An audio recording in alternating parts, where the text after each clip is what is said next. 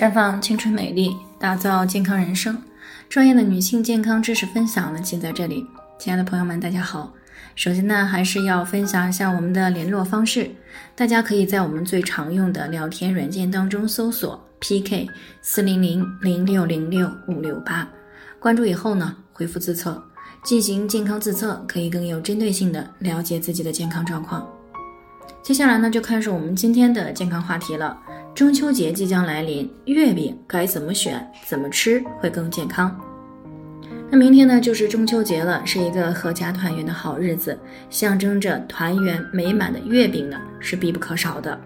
不过呢，选购月饼呢可不轻松，越来越繁多的月饼种类呢，搞得人是晕头转向的。那么我们该怎么样去挑选健康的月饼呢？首先呢，要学会辨认热量。糖分和钠的含量。买月饼的时候呢，大家关心最多的就是热量高不高，糖和盐的含量高不高。那对于这几天的问题呢，其实很简单，只需要在购买月饼的时候看着包装上的营养成分表就可以了。那对于热量的摄入有要求的朋友呢，可以购买热量低于四百千卡的月饼。那么需要注意的是呢，营养成分表上的热量单位呢，普遍为千焦。那用这个数据除以四，那么就得到了我们通常所说的千卡了。那一般来说呢，每一百克的月饼当中呢，碳水的含量越高，那么糖分的含量也就越高。当然也会有一些低糖的月饼啊，为了让大家看到它的低糖的优势，那么会把这个糖含量呢直接标注在营养成分表中碳水化合物的下方。但是这个时候呢，也提醒大家，千万不要被这个商家宣传的无糖月饼给骗了。因为尽管包装上写着无蔗糖，但是如果仔细看一看这个配料表，那么可能会含有麦芽糖、白砂糖等这些字样。这个呢，可不是真正的无糖。那么什么样的月饼才算得上是真正的无糖呢？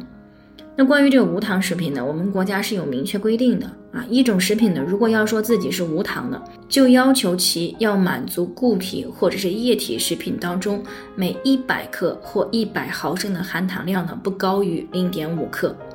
所以呢，要想辨别到底是不是无糖食品，那么还是要看营养成分上碳水化合物上面糖的含量。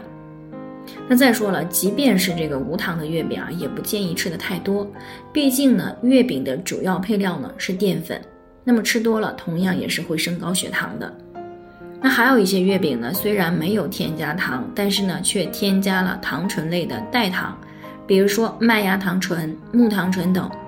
那如果添加量比较高，吃了可能就会出现腹泻，因为糖醇呢不被小肠吸收，会增加肠道里的渗透压。导致肠道周围的水分呢进入到肠道，从而呢诱发腹泻的发生。那至于吃起来咸不咸啊，主要是看这个营养成分表当中的钠的含量，这个数值越高呢，就代表着这款月饼的含盐量越高，吃起来呢就会越咸。所以呢，总结起来就是买月饼的时候要尽量选择那些低热量、低糖、低钠的月饼。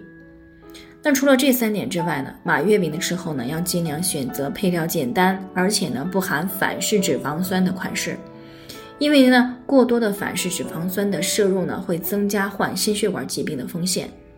那如果配料表当中还出现了人造奶油、人造黄油、植脂末、起酥油、代可可脂、奶精以及这个麦淇淋等这些呢，都意味着含有反式脂肪酸。那么怎么吃月饼更加健康呢？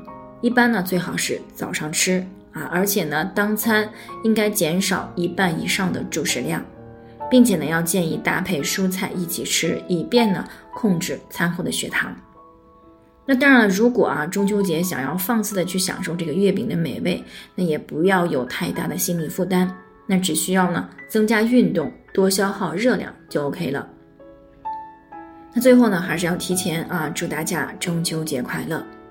以上呢就是我们今天的节目分享。那鉴于每个人的体质呢有所不同，朋友们有任何疑惑都可以联系我们，我们会对您的情况呢做出专业的评估，并且给出个性化的指导意见。最后呢，还是希望大家都能够健康美丽常相伴。我们明天再见。